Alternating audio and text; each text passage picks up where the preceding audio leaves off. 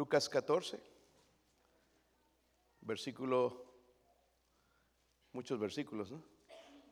Vamos a escoger algunos 25, hermanos, hasta el 35. Yo leo el 25, ustedes el 26, todos juntos leemos en el 35. ¿Lo tienen? Dice ahí, grandes multitudes iban con él y volviéndose les dijo,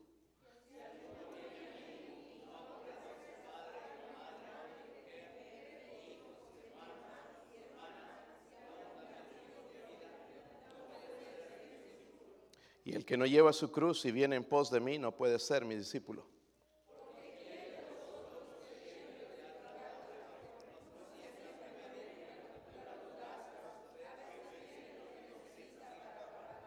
No sea que después haya puesto el cimiento y no pueda acabarla. Todos los que vean comiencen a hacer burla de él.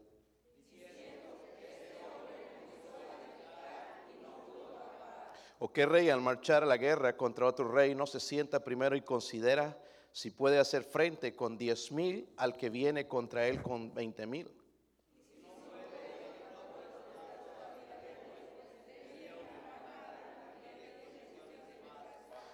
Si pues cualquiera, así pues cualquiera de vosotros que no renuncia a todo lo que posee no puede ser mi discípulo.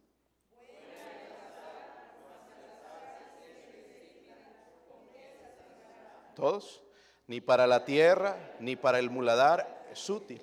La arrojan fuera. El que tiene oídos para oír, oiga. Siempre que el Señor dice, el que tiene oídos, tienen oídos, ¿verdad? Ah, qué bueno, que tienen oídos. El que tiene oídos dice, ah, no suena muy bien estos pasajes, ¿verdad? Ay, dejar cosas y no es lo que no nos gustaría. Pero vamos a ver en la manera en que Dios quiere que lo entendamos nosotros. ¿ok? Vamos a orar y pedir la bendición del Señor. Padre, ayúdame a ser bendición, Señor, a su pueblo, Dios mío. Yo no soy digno de estar detrás de este púlpito. Señor, hay hombres mejores que yo, Señor, en este lugar, Dios mío. y si a usted le place, eh, otra persona lo haga, Dios mío. Pero si usted permite que yo predique, eh, Señor, le ruego que su espíritu me ayude, me dé el poder de lo alto, Señor, el entendimiento, Señor, la sabiduría para aplicarlo. Ruego, Padre, que nos hable en esta, en esta mañana, Dios mío. Necesitamos su palabra. Sobre todo necesitamos, Señor, el Espíritu Santo, convenciendo, convirtiendo, transformando, Señor. Oh Dios, oro, Señor, por favor, por una verdadera transformación en nuestros corazones en este día. Podamos entender, aplicar su palabra a nuestra vida. Oro si hay alguien sin Cristo, Señor, por favor, traiga convicción, la necesidad de salvación. Haga, Señor, no solamente cristianos en este día, sino también discípulos de Cristo. Oro, Señor, pidiendo su bendición en el nombre de Jesucristo. Amén. Pueden sentarse, hermanos. Yo sé que son ah, rápidos con la Biblia, así que si usted puede llegar a jueces sin perder, hermanos, aquí Lucas, eh, en jueces 16, quiero nada más comenzar con esta ilustración de este hombre llamado Sansón. El, en jueces 16, nada más, hermanos, eh, eh, dos versículos o, tres, dice ahí en el versículo 23, ¿lo tienen? Dice, entonces los principales de los que, estos eran los enemigos de Israel, los principales, dice, de los filisteos se juntaron para ofrecer sacrificio a quién? A Dagón su Dios. Ellos tenían a Dagón su Dios, ¿ok? Dice, ¿y para qué? miren, a, como las iglesias hoy en día. Dicen adorar, pero para alegrarse, ¿verdad? Esto es algo que viene de la carne. Nadie se pone hoy en día casi a adorar a Dios por lo que Él quiere, sino por lo que a mí me gusta. Dice, comenzaron para alegrarse y dijeron, nuestro Dios entregó a nuestras manos a Sansón, nuestro enemigo. Y dice, y viéndolo el pueblo, mire cómo contagia esto al pueblo, viéndolo el pueblo, alabaron a su Dios, diciendo, nuestro Dios entregó en nuestras manos a nuestro enemigo y al destruidor de nuestra tierra, el cual había dado muerte a muchos de nosotros. Y aconteció que cuando sintieron alegría en su corazón, dijeron, llamar a Sansón para que nos qué. Estamos hablando de Sansón. Sansón era un nazareo, un cristiano, un hombre elegido por Dios. Pero aquí lo está llamando, hermanos, los filisteos, el mundo, para divertirse con él. Amén. Mire lo que dice después. Y llamaron a Sansón de la cárcel y sirvió de qué? Delante de ellos. Déjenme decirles esto, hermanos. Un cristiano que no hace la diferencia en el mundo se convierte en la burla del mundo. Eres el juguete del mundo. Tú puedes decir que eres cristiano, puedes decir que atiendes a la iglesia bautista la fe. Amén. Pero ellos se van a seguir burlando. Eso no cambia, hermanos, la manera de pensar del mundo. El hecho de estar en una iglesia respetada, hermanos, en nuestra comunidad, no te da, el derecho a ti de que seas respetado en tu trabajo o con tu familia. ¿Sí o no? Y a veces somos, hermanos, la diversión, el juguete, mira, y viene el fulanito, va a la iglesia, pero miren, es igual que nosotros, habla mal, se ríe de nuestros chistes, miren las mentiras que dicen, no viene a trabajar, es flojo, o esto, el otro, y quedamos mal con ellos. Qué vergüenza. Si tú eres un cristiano y no te decides a sufrir por Cristo, entonces Dios te va a hacer sufrir por lo que tú más amas en este mundo. Quiero explicarlo. Por ejemplo, si usted no se decide servir a Cristo, estoy hablando a los cristianos, porque un inconverso es difícil que vaya a servir a Dios, ¿verdad? ¿Sí o no? Pero si tú, hermanos, estás dispuesto a servir a Cristo, vas a sufrir por las cosas a las cuales tú dedicas tu vida. Amén. Si es la familia, van a venir problemas en el matrimonio. Vas a sufrir. Amén. Si es el trabajo, si es el dinero, vas a sufrir con las cosas. Vas a sufrir en el trabajo, te va a tocar un, patrón injusto, vas a tener problemas. Si son las cosas, las cosas te van a traer dolores de cabeza. Amén. Si es la salud lo más importante para ti, vas a tener problemas con tu salud. Amén. Voy a explicarme, hermanos, en, realidad al pasar el, mensaje, espero que usted entienda. El asunto de cristianos que no se someten al señorío de Cristo, hermanos, no comenzó ahora comenzó en el jardín del Edén con un hombre que se llamaba Adán. Quiero mostrarles la historia un poquito, hermanos, para que entiendan. Allá en Génesis 2.15, mire el versículo, eh, el capítulo 2, versículo 15. Génesis 2. Génesis 2, 15. ¿Lo, ¿Lo tienen, hermanos? Tomó pues Jehová Dios al hombre y lo puso ¿dónde? En el huerto de Edén para que lo que labrara, habla de trabajo, ¿verdad? ¿Y lo, lo qué? Lo guardas. Él tenía que cuidar el huerto, así como nosotros tenemos que cuidar nuestro hogar, nuestra familia, nuestras cosas. ¿Verdad? Nos da la misma eh, eh, oportunidad a nosotros. Dice, y les mandó Jehová diciendo al hombre, diciendo, de todo árbol del huerto podrás comer, mas del árbol de la ciencia del bien y del mal no comerás, porque el día que de él comieres ciertamente que, ciertamente que, Dios le está diciendo, ciertamente morirás. Y, sucedió. Amén. Pero lo que vemos aquí, hermanos, entonces, el árbol del conocimiento, podían comer de todos aquellos frutos en el jardín del Edén, pero llegó Satanás y, tentó a Eva y la engañó y comió ese fruto. So, vemos, hermanos, cuando hablamos del conocimiento del bien y el mal, era un símbolo del dominio de Dios. Amén. Del dominio de Dios, su gobierno, su autoridad, él dijo, no quiero que coman de, este árbol. Pueden comer de todo, pero no de este árbol. noten entonces que Dios le dijo a Adán, este es el, mi dominio, e, esto pertenece a Dios, este es mi gobierno, mi autoridad. Cuando Adán comió del fruto, lo que pasó estaba diciendo, Dios no tiene derecho a ser Dios, Dios no es el único. Dios no me va a mandonear a mí, a mí no me van a decir lo que tengo que hacer. Yo puedo llevar mi vida lo mejor, incluso mejor que lo que Dios me dice. No importa si sufro las consecuencias, pero Dios no tiene el derecho de ser Dios en mi vida.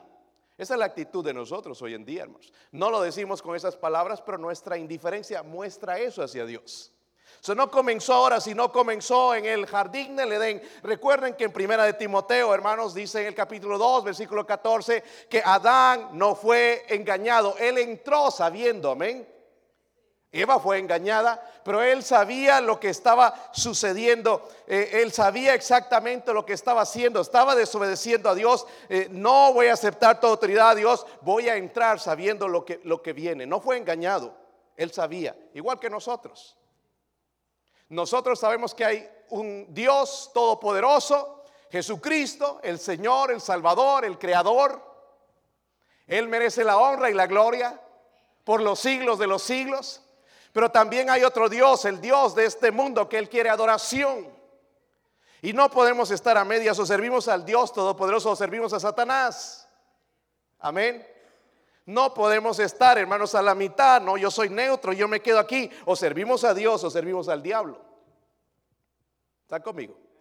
Como que no suena bien esto, pastor. Pues no suena bien, hermanos, rechazar a Dios, que nos ha dado la vida, que nos da lo que nosotros tenemos y que nos da, hermanos, porque yo lo considero para mí un privilegio el poder servirle, no una carga.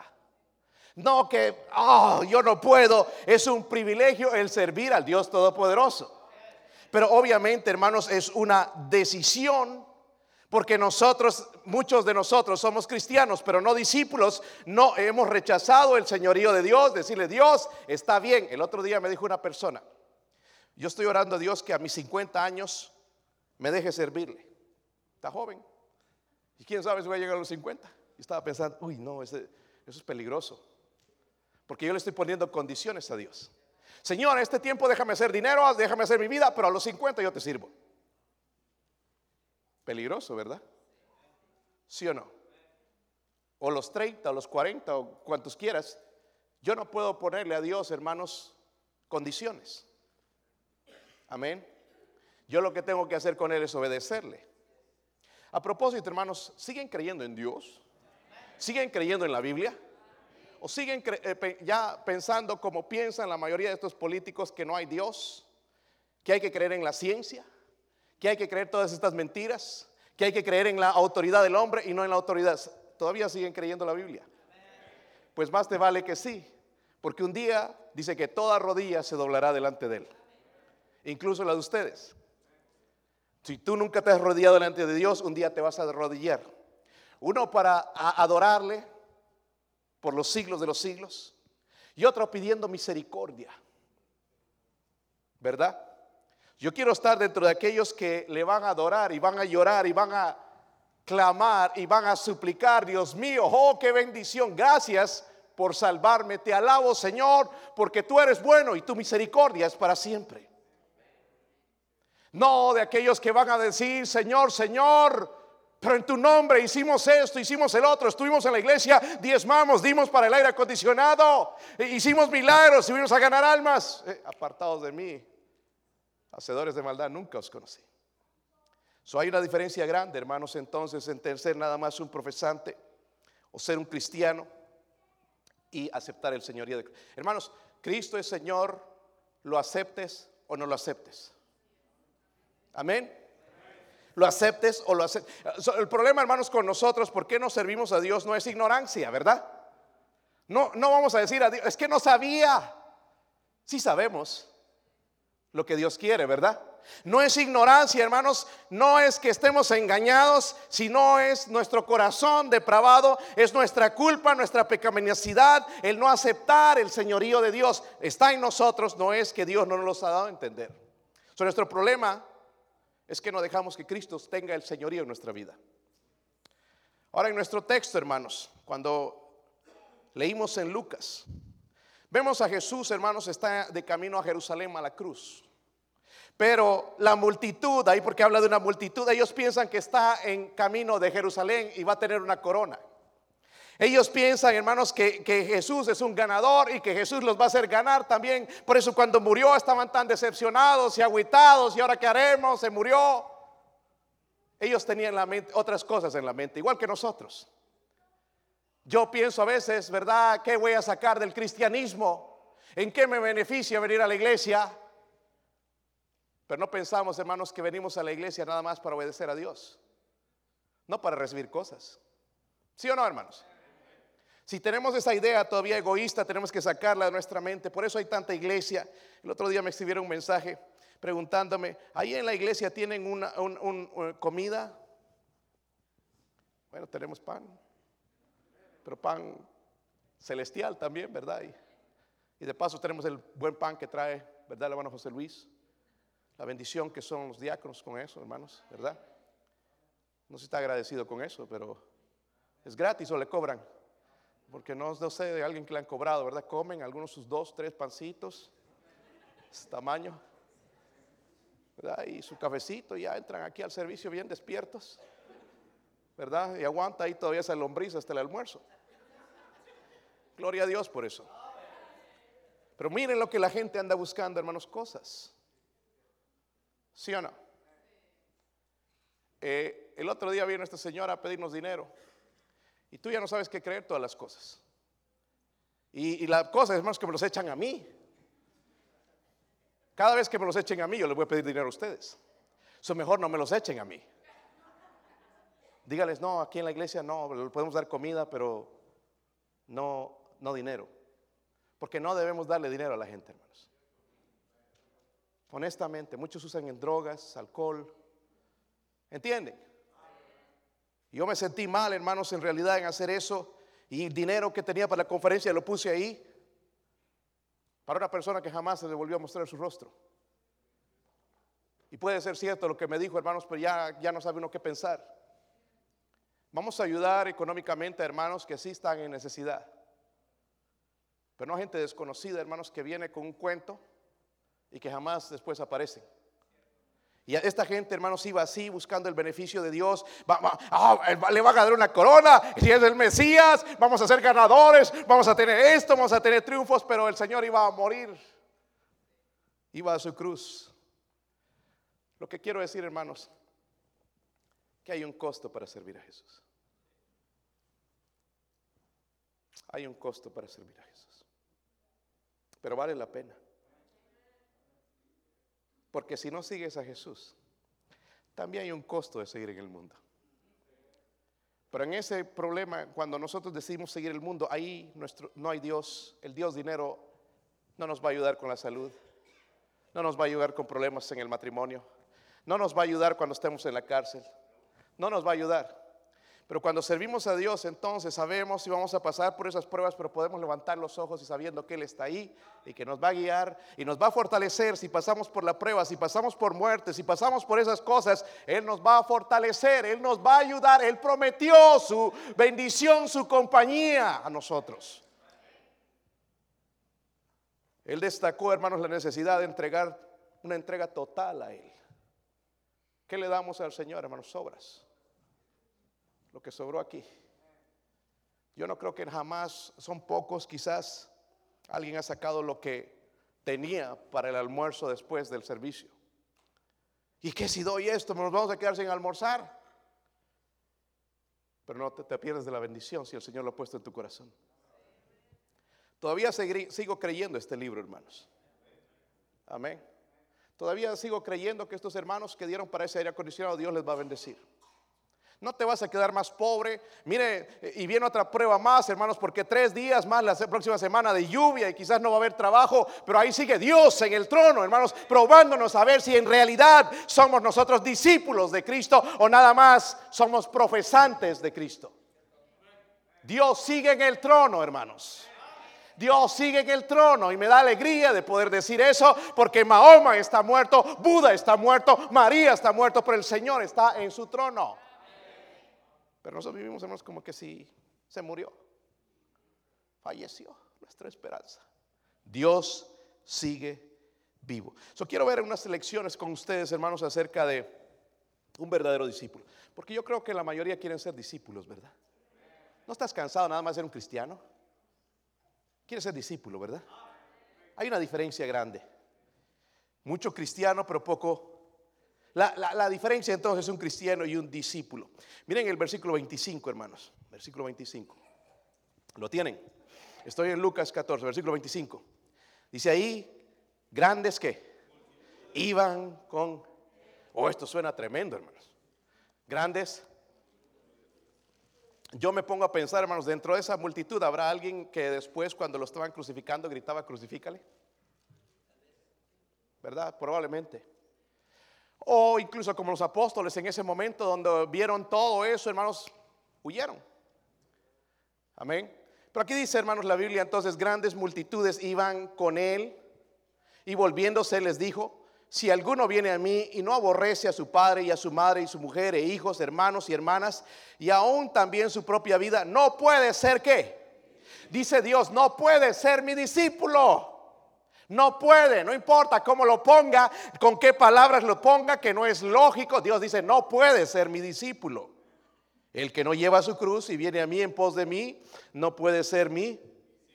So, el la primera lección, hermanos, que veo es esta. Que es posible ser un seguidor de Cristo superficialmente. Amén. ¿Me entienden eso? ¿Sí o no? Apariencias. Amén. Dice la Biblia, hermanos, que grandes multitudes, hermanos, grandes multitudes no importa, no, no, no, no impresionan a Cristo, porque le seguían grandes multitudes. Pero ¿sabe cuántos estaban en el aposento alto después de que él murió? Nada más cuántos. 120, 12 primeramente, ¿verdad? En el, en el aposento alto después aparecieron 120 discípulos de todas aquellas multitudes. ¿Dónde estaban los demás? Grandes multitudes. Por eso, hermanos, no nos dejemos impresionar. A veces iglesias que tienen 40 mil, 50 mil, oh, el poder de Dios está ahí. Muchas iglesias nada más usan trucos hoy. Amén. Sí, les dan cosas ahí les ponen una buena banda de rock y ahí la gente está desmayándose y están diciendo teniendo avivamiento cuando eso no es avivamiento. Van por lo que ellos sienten, porque aquí me hacen sentir bien, me hacen sentir importante y eso es lo que Dios no quiere que nosotros hagamos, que nos sintamos importante, sino que Él es lo más importante en nuestra vida. Esto es Biblia, hermanos. Yo no uso filosofía del mundo, el nuevo pensamiento, nueva era, nada de eso. Uso lo que la Biblia dice. Si no, explícame cuando Cristo dijo, buscad primeramente el reino de Dios y su justicia y las demás cosas vendrán por añadidura. Amén. Yo no estoy hablando de una herejía. Hermanos, Dios sabe todo, porque había esta multitud, había gente que estaba yendo y podemos decir cómo le buscan las multitudes, pero algunos buscaban nada más ser sanados o algunos buscaban comer porque él había hecho milagros, él hacía milagros, algunos buscaban a él por conveniencia. Dios sabía, hermanos, lo que estaba en el corazón, igual que Dios sabe por la razón por la que venimos a los servicios. Versículo 26 dice ahí, si alguno viene en pos, esto suena medio feo. Amén, hermanos. No hay clinics. Ah,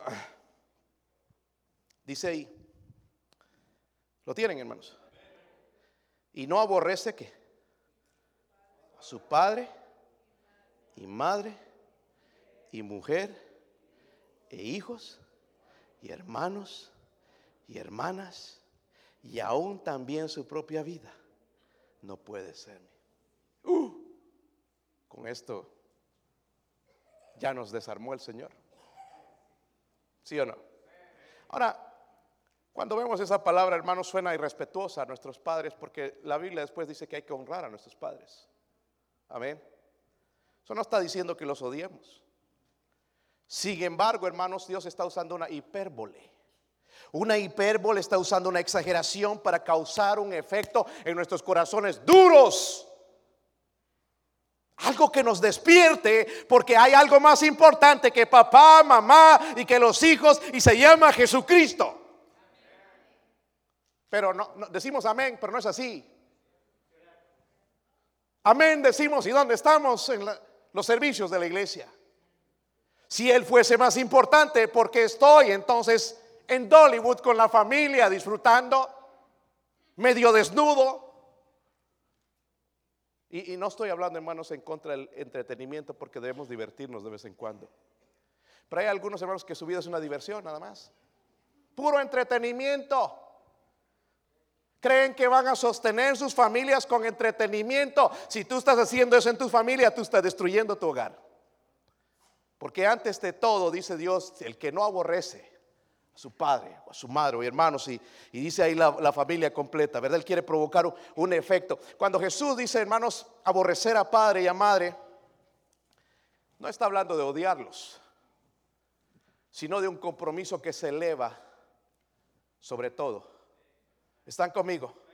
De una persona que ama más a Dios que a su papá o a su mamá. ¿Cuántos aquí aman a Dios más que a su papá o a su mamá? No levanten la mano porque tu mamá y tu papá, ay hijito, yo no sabía que amabas más a Dios. Los consentidores y hay tantos padres que, eh, chipilonean o como le dicen o, consienten tanto a sus hijos y, y son sobreprotectores de sus hijos. Eso está mal, hermanos. Por eso son tremendos malcriados y sinvergüenzas, malagradecidos, porque los sobreprotegemos demasiado. ¿Sí o no? Les voy a dar un ejemplo, hermanos. Cuando decimos vamos a llevar a tus hijos campamento por una semana, ay no, mi hijito, en una semana, ¿qué voy a hacer sin mi hijito? Tu hijito va y se olvida de ti, ¿sabes? Yo no he visto ningún niño allá llorando por su papá. Lloran, hermanos, el último día que se nos vamos a venir. Ay, no, ya se terminó, voy a ir a ver a mi papá y mi mamá otra vez. Y aquí, mi hijito, ¿qué va a hacer sin mí? Va a sobrevivir, va a salir adelante. Ahí está, hermanos, lo que el Señor nos está diciendo. Nuestro amor es mayor sobre nuestros hijos que nuestro Dios. Está callado aquí. Pastor, necesitamos al hermano Basilio Alfaro otra vez. Llámenlo. Ya me mandó un texto, hermano, este hermano siempre quiere regresar y, pastor, ¿puedo regresar el próximo año? Yo todavía estoy orando, si es la voluntad de Dios. ¿Entiende? Eh, no le contesté todavía porque quiero orar que si es la voluntad de Dios, que venga. Siempre es una bendición. Pero no tengo que ir nada más por ya ser una costumbre, un rito, a los alfaros. Si Dios quiere, entonces, si es su voluntad, lo vamos a hacer. Lo tratamos bien aquí. Amén. Aborrecer, hermanos, en el contexto, no es un disgusto hacia los miembros de la familia, sino que eh, lo que está diciendo el Señor es amarle más a Él que nuestra familia. ¿Sí o no? Esposa, ¿tú quisieras que tu esposo ame más a Cristo que a ti? No, pastor, yo no creo. Amén. ¿Están conmigo, hermanos? Está como la mesita de fútbol, ¿verdad, hermanas? Pastor, usted para qué compró eso ya va a causar divorcios. Hermanas, les dije ayer, ya encontré la solución a este problema que está causando divorcios. Hermanitas, les voy a comprar un chupete. Nada más escojan si es Minnie Mouse o cuál. Celosas de sus esposos. Si ya, yo, hermanos, yo nunca las veo hablando con su esposo, ahí siempre están con otra hermana.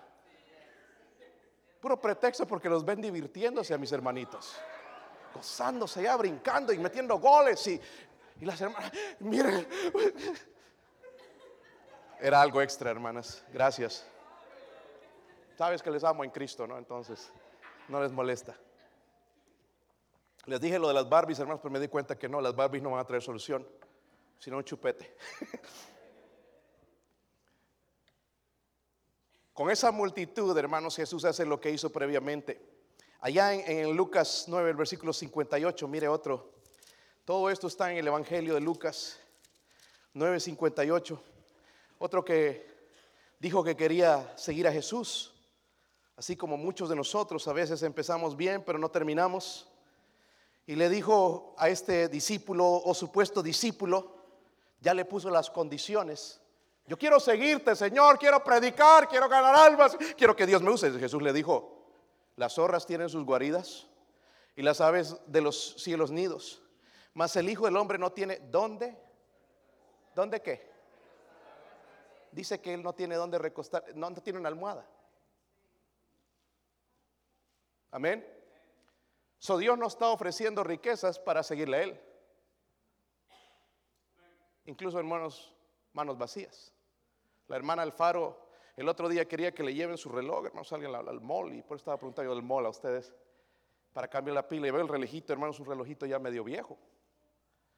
Y la hermana aquí enseñó y fue una bendición a las hermanas. Y le dimos una ofrenda. Le dije, no, es que con esto voy a pagar para uno de los estudiantes del colegio. Hermana, le dije, ese dinero lo estoy dando a usted, cómprese algo. No le dije del reloj, pero cómprese algo. Mire cómo piensan ellos en otros. Necesitamos un reloj, sí. Nosotros decimos necesitamos y ahí tenemos como 40 relojes. ¿Sí o no? Hasta vamos por relojes de 400 dólares, hermanos. En realidad. ¿Sí o no? Está callado aquí, ¿verdad? Estoy dando duro al... Oh, mi reloj también, hermanos. Este sí es un smart. A ver si adivinas qué hora es. Mis hijos nunca le pueden encontrar la hora ahí. Pero fue un regalo de mi esposa. muy apreciado para mí, prefiero que cualquier otro reloj. Decimos no tenemos, hermanos, pero tenemos un montón. Mire cómo piensan estas personas. Y este pensó, pues, y siguiendo a Jesús, Él es el Todopoderoso. Mire que convierte el agua en vino y hace esto y, y, multiplica los panes y los peces. No, con Él sí va bien. Y el Señor le dice, para su sorpresa, las zorras tienen sus guaridas y las aves de los cielos nidos, mas el Hijo del Hombre no tiene donde recostar su cabeza. Estamos hablando del Hijo de Dios. Más ahí mismo en ese capítulo, miren otro discípulo, supuesto discípulo, se llevó otra sorpresa. Están ahí, hermanos. Lucas 9, versículo 60.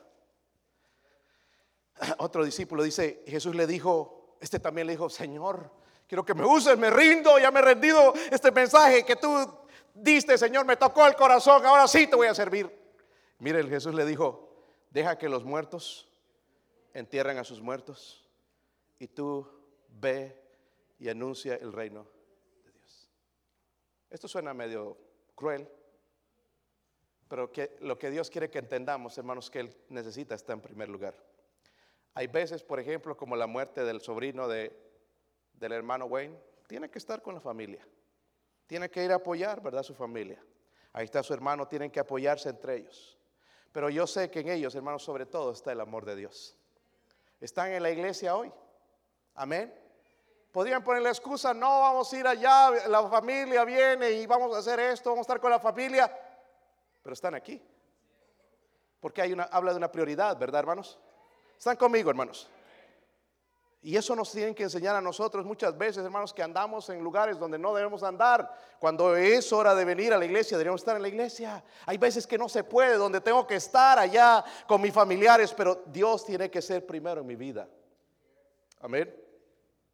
Otro discípulo, ahí en el versículo 62, se llevaron tremenda sorpresa estos hombres. Dice, otro que quería seguirle, Jesús le dijo, ninguno que poniendo su mano en el arado, mira que es apto para el qué. Gente que no, siempre está mirando el pasado. Ay, es que antes, ay, es que la familia, es que mi papá, es que mi mamá no me regalaron juguetes cuando era chiquito. Viven del pasado. Y, Cristo les dice claramente entonces que ninguno que poniendo su mano en el arado o mira atrás es apto para el reino de los... So, entendemos esto, hermanos. ¿Por qué Dios nos está diciendo esto? Volviendo allá a nuestro texto. El versículo 26 dice, y si alguno viene a mí y aborrece a su padre, y no aborrece a su padre y a su madre, mujer e hijos, hermanos y hermanas, y aún también su propia vida, no puede ser qué. ¿Por qué el Señor nos está diciendo esto, hermanos, que suena tan cruel? La respuesta es esta. Porque hay un peligro, hermanos, en la idolatría. La, idolatría a veces no proviene de lo malo, sino de lo bueno. ¿Sí o no? ¿Sí o no, hermanos? He escuchado a padres que dicen que no van a la iglesia porque sus hijos no quieren venir. Es idolatría. Amén, hermanos. Amén. Que no pueden venir porque llegó la familia y que cayeron en la casa. Es idolatría. Wow, está callado aquí. Por eso mucho decimos, hermanos, y poco hacemos, porque no somos discípulos. Somos cristianos, vamos a ir al cielo, hermanos, y gloria a Dios por eso. Yo quiero ir al cielo. Es más, he estado orando esta semana que venga el Señor ya pronto. Ojalá. ¿No quiere usted que venga el Señor, hermano? Se acabe todo este sufrimiento, el ver toda esta sinvergüenzura que está sucediendo, ese odio entre la gente. Alguien me dijo el otro día, hermanos, que lo visitaba. Estoy esperando que el Señor regrese. Ya no puedo esperar. Y yo le dije, sí, yo también. Pero mira a todos esos hombres allá afuera, estaban en una de las compañías. Necesitan a Cristo. Y esa es la razón por la que estoy aquí todavía. Cuando el Señor quiera y me lleve, bueno, va a enviar a otra persona. Pero algo más importante nos espera. Luego en el versículo 27 dice, y el que no lleva su qué? Su cruz, no dice la cruz de él, Así que no te pongas a cargar una cruz, ay, como aquel que mostré. No está diciendo eso, dice su su cruz y viene en pos de mí, dice qué?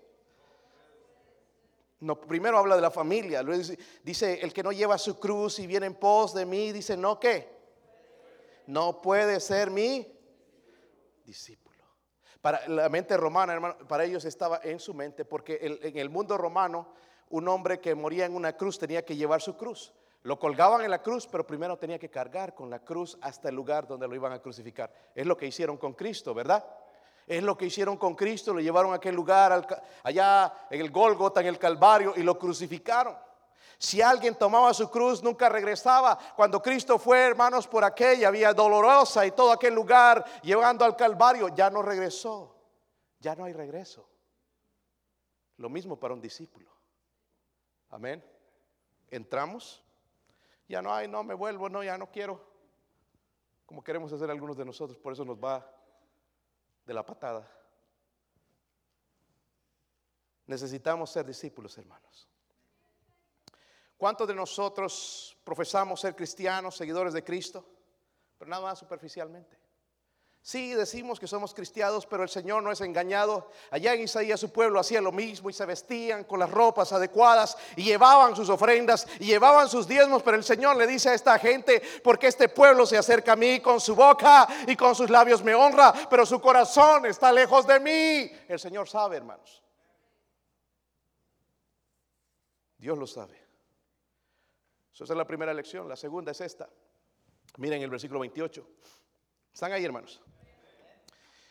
Porque ¿quién de vosotros que queriendo edificar una torre, ¿cuántos quieren edificar una torre? Nosotros no, tal vez, ¿verdad?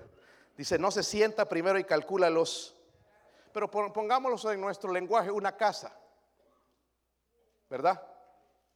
La casa de mis sueños. Y comenzamos. Y compramos los materiales. Y que empezamos, hermanos, y, y que nos falta, llegamos a la mitad. Primero hay que calcular, ¿verdad? Hay constructores aquí, saben eso, ¿verdad, hermanos? Nosotros casi nos quedamos siempre a medias ahí cuando ponemos un piso en la casa, por la mitad. Nos quedamos a media y el resto, pues hay que ir a comprar otra vez. Pero los constructores saben eso, ¿verdad? Calculan. Y Dios nos está comparando esto, mire lo que está usando aquí. No se sienta primero y calcula los gastos a ver si tiene lo que necesita para acabarla. No sea que después que haya puesto el cimiento y no pueda acabarla, todos los que lo vean comiencen a hacer que burla de él, diciendo, este hombre comenzó a edificar y no pudo que. Wow. La segunda lección es esta, hermanos. Es posible tener el título de cristiano sin tener un compromiso con Dios. ¿Sí o no? Es posible. El Señor está usando una buena metáfora, hermanos, para el discipulado cristiano desde el principio ya Jesús nos avisa, el precio va a ser alto. Pastor, es por eso que yo no quiero servir al Señor. Pues déjame decirte, hermanito, hermanita, el precio más alto de, no servir, el precio de no servir a Cristo es más alto que el servir a Cristo. En la parábola, hermanos de la torre, Jesús está diciendo esto. Siéntate y mira si puedes permitirte seguirme. ¿Sí o no? Las conferencias, hermanos, y yo no sé cómo estás ahora, pero algunos hicieron decisiones, no sé si las están cumpliendo, pero ya los veo medios otra vez ahí, cabizbajos. Digo, a veces es superficial nada más lo que hacemos. No, no sé, hermanos, pero cuando hay tanta predicación como que nos mueve. ¿Sí o no? Ya pasa el tiempo nos olvidamos. Pero el verdadero discípulo, hermanos, tiene un compromiso con Él. Escúcheme bien, yo dije esto la vez pasada. El avivamiento es una decisión. Si usted no tiene avivamiento y andas aguitado, aguitada, es porque tú quieres, no es por, por culpa de Dios o la culpa de la iglesia. Si tú decides caminar con Dios, estar todos los días con Él, escúcheme bien, hermano. Si usted vino a alabar a Dios hoy, no le alabó durante el resto de la semana, usted no puede alabarlo hoy. Tengo que alabar a Dios mañana, lunes, martes, miércoles, jueves, viernes, sábado, domingo. Adorarle todos esos días. Entonces vengo el domingo aquí, oh, ahora le voy a adorar junto con el pueblo de Dios. Pero algunos quieren venir el domingo y sentir y desmayarse y, que Dios les hable y que los toque y los transforme, cuando toda la semana, hermanos, hemos vivido para el diablo. Amén. Por eso, hermanos, aquí tengo que hacer trucos y todo para llamar la atención de la gente que no se duerma que les distrae cualquier cosita, ya están mirando al niño, bebé, y hay aquí el predicador, ¿verdad? Digo, ¿a qué vienen, hermanos? ¿Verdad? Sí, y eso me muestra, hermanos, que su casa ha sido lo mismo. Y vienen a la iglesia, es lo mismo. Pero si estoy con Dios desde, ¿ya estás planificando mañana? ¿Encontrarte con Él? ¿O no? ¿Adorarle, alabarle? Señor, le voy a alabar, voy a comenzar este lunes. Bien. Amén. Y martes y miércoles y jueves y viernes y sábado. Entonces va a llegar el domingo. Voy a venir ahora a adorar con el pueblo de Dios. Voy a llevar algo a Dios en este día. Ya se hace más fácil, ¿verdad, hermanos? Eso va a costar algo, hermanos. Costará algo ser un discípulo. Por eso es que hay tan pocos discípulos en la obra del Señor. Amén. Y el Señor tuvo que decir, rogar al Señor de la mies que envié. hermanos de trabajadores, hermanos, ahí están en fila en las empresas, ahí tienen los, las aplicaciones así, están a ver a quién escogemos, a entrevistamos, hay montones, pero para servir al Señor son pocos. Es por causa de esto de la, del discipulado. Y Jesucristo desea un compromiso, hermanos, con nosotros, pero obviamente hay que calcular el costo. Oh, Sí, tengo que leer la Biblia. Tengo que orar. Tengo que vivir en santidad. Tengo que ir a la iglesia. Hoy de lo que gano tengo que llevar mi diezmo, tengo que llevar ofrendas. Tengo que calcular el costo. Amén. Tengo que calcular lo que me va a servir. Hoy voy a pasar por pruebas también porque el diablo no va a estar contento y me va a atacar. Amén. Algunos piensan del pastor, por eso yo no. Yo no le entro todavía porque no quiero sufrir. Pues está sufriendo. ¿Sí o no?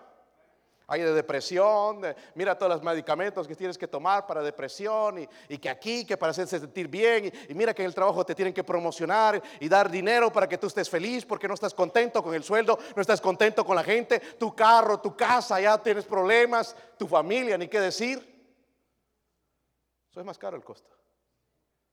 Amén, hermanos. Si usted no decide sufrir por Cristo, Cristo va, a hacer que sufras por aquello por lo cual tú vives. Me dijo un hermano esta semana, pastor, yo tenía este negocio y esto y esto, pero me estaba matando. Me estaba matando, me, dediqué a esto y, y, le puse este otro negocio y me estaba yendo bien. Pero hace dos años o tres, hace tres años fui al doctor y el doctor me empezó a revisar mi hígado y, me dice que está destrozado. ¿Sabe por qué está destrozado? Por la aflicción y la, preocupación, el estrés. Y el doctor me dio tres años de vida, pastor. Solamente, y ya pasó un año. Me quedan dos.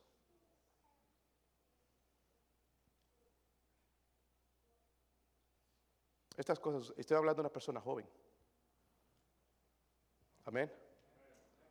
Ahora, yo creo, hermanos, que Dios tiene el poder para levantar, sanar, así. Pero las noticias del doctor no son muy alentadoras. Las noticias de Dios son mucho mejor. Porque el día que muramos vamos a ir al cielo, hermanos. Amén. Hermanitas, no se preocupen, no sé si nos van a dar un fútbol allá. Pero vamos a tener alegría, vamos a tener contentamiento, vamos a estar felices en aquel lugar para siempre. Tenemos ese cielo, hermanos, pero mientras tanto, en esta vida Dios nos está preparando para ser discípulos. Mira el versículo 31, dice ahí, casi la misma idea. ¿O qué rey al marchar a la guerra, dice contra otro rey, no se sienta primero y considera si puede qué? Hacer frente con diez mil al que viene contra él con cuánto? Ah, 10 mil contra 20 mil, ¿cuál es mayor? Están bien en matemáticas ustedes, ¿no? 20 mil. Qué tremendos. Seguro pura A era en matemáticas. Dice luego, y si no puede, cuando el otro está todavía lejos, le envía una ¿qué? Y le pide qué. ¿Sabes qué? Mejor no vamos a pelear, tú, no, mejor hagamos las paces. Amén. Una persona puede ser salva, hermanos, aceptando a Cristo como Salvador pero una persona nunca le seguirá ni le servirá hasta que esté dispuesta a hacer un sacrificio por Cristo. Versículo 33. Agárrense hermanos porque este versículo es fuerte. Así pues que cualquiera de vosotros que no que a todo lo que no puede ser. Si tuviéramos la mente así, hermanos. Señor, tengo que dejar mi Lexus. ¡Ay, no! Tuve otro antes que lo aplastó un árbol.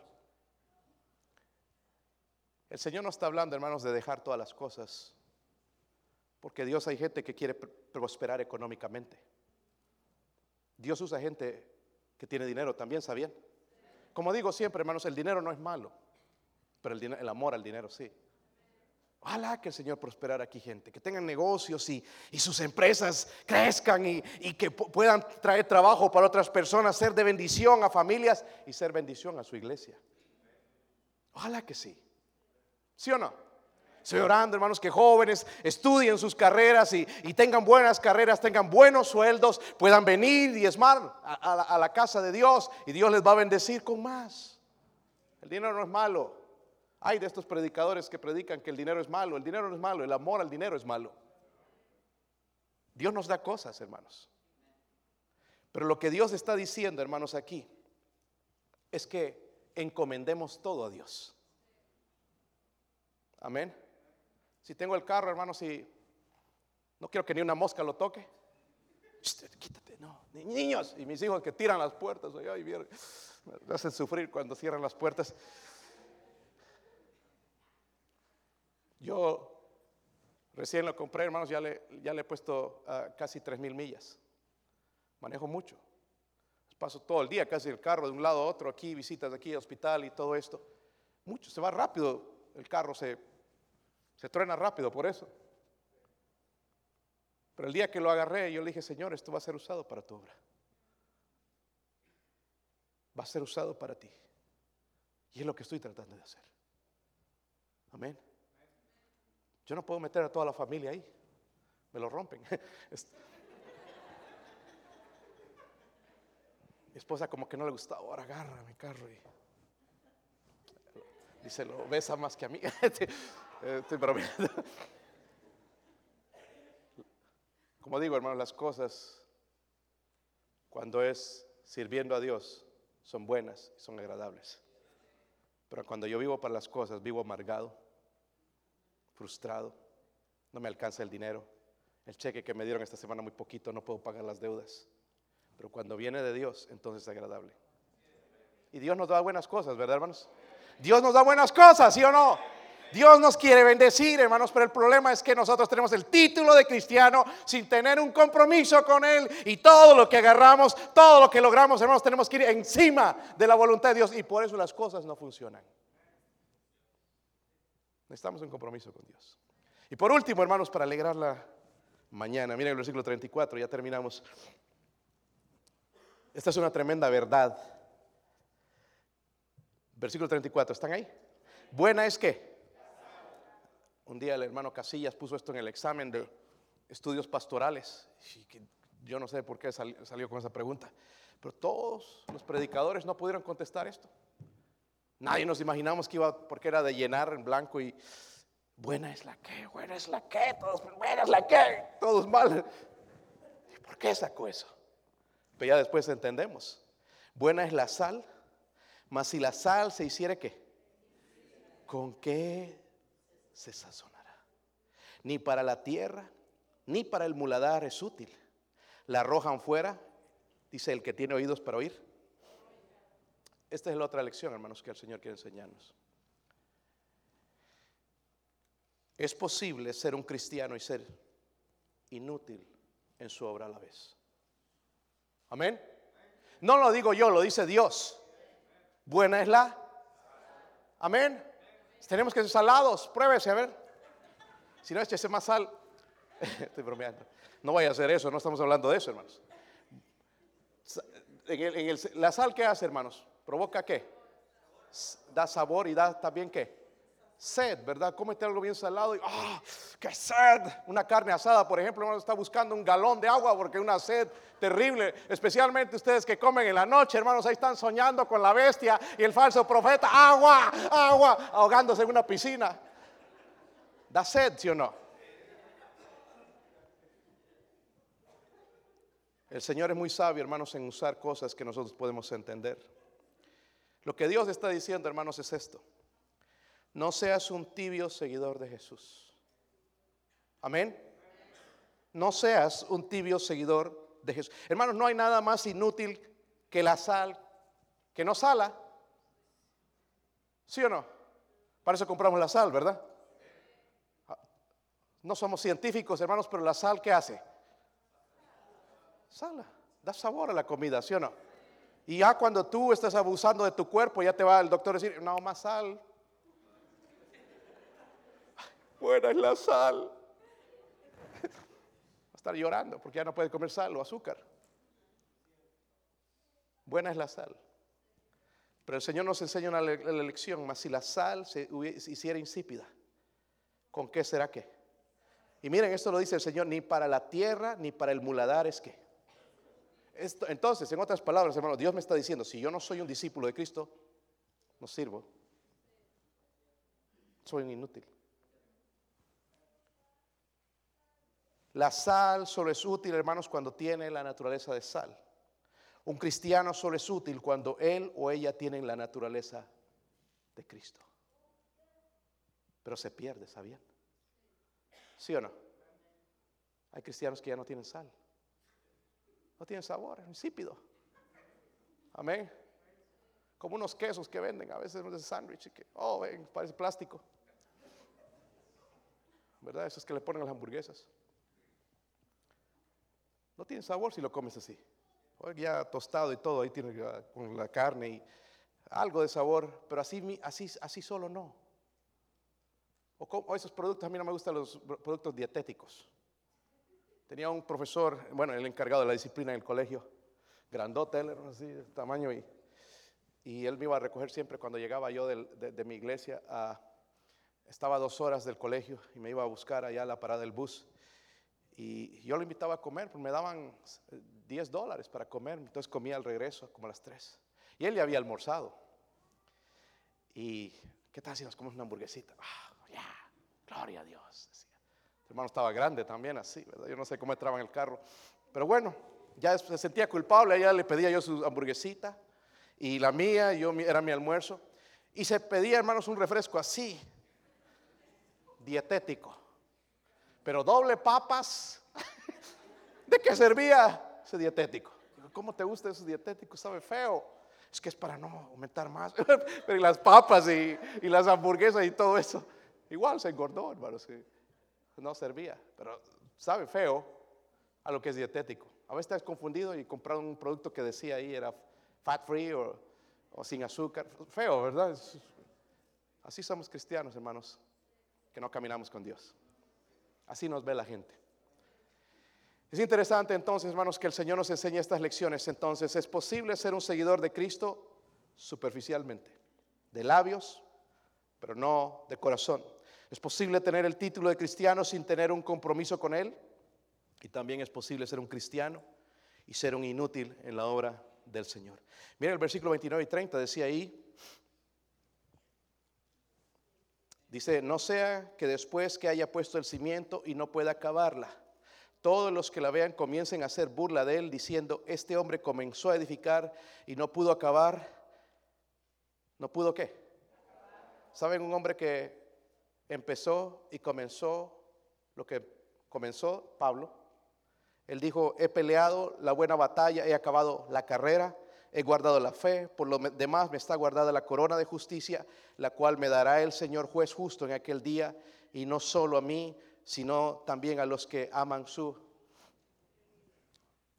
de, todas maneras, hermanos, porque algunos no están convencidos de seguir a Jesús, porque es muy alto el precio quizás, pero es alto el precio también de seguir al mundo. Eh, quiero mostrar la ilustración de este hombre, no sé si lo vieron en las noticias. Su nombre era, was, era, Nicolás o Nicolás.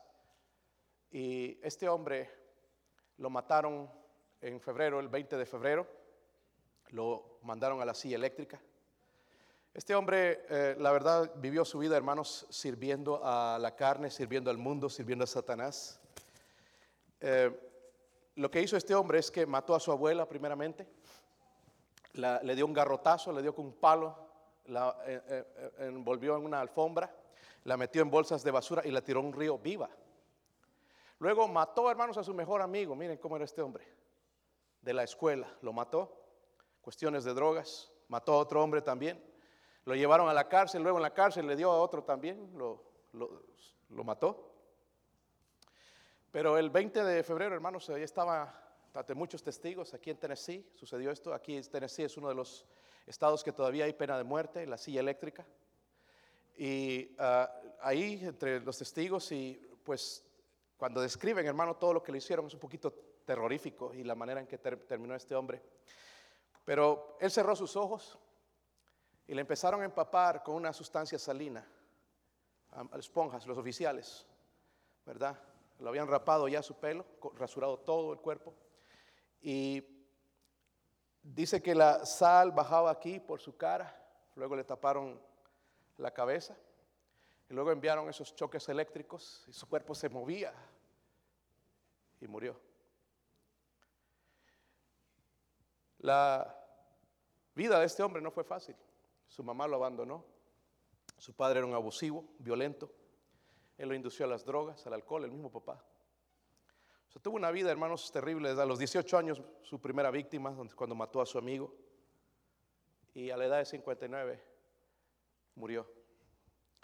Le preguntaron, hermanos, ahí entre los testigos, uno de los guardias, si tenía unas palabras últimas para decir.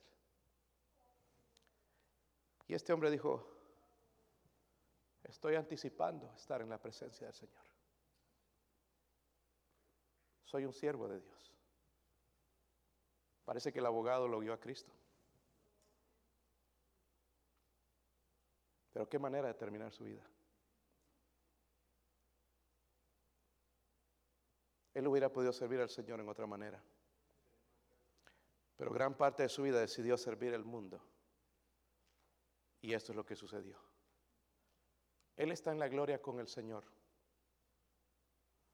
Pero cuando Él vea todo lo que el Señor tenía preparado para Él, le va se va a sentir. El Señor dijo esto. Cualquiera que haya dejado casas o hermanos o hermanas, o padre, o madre, o mujer, o hijos, o tierras por mi nombre, recibirá qué? Cien veces más. Eso está aquí. Cien veces más. Y heredará qué? La vida eterna.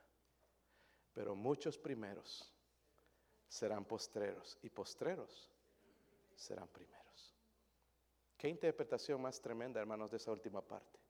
Aquellos primeros son aquellos que dicen primero el trabajo, primero esta vida, primero el trabajo, primero la familia, primero la salud. Dice que serán qué. Pero todos aquellos que han dedicado a su, vida al Señor serán qué. Primeros. Dice recibirá cien veces más. ¿Sabe? El Señor, hermanos, nos da cosas buenas.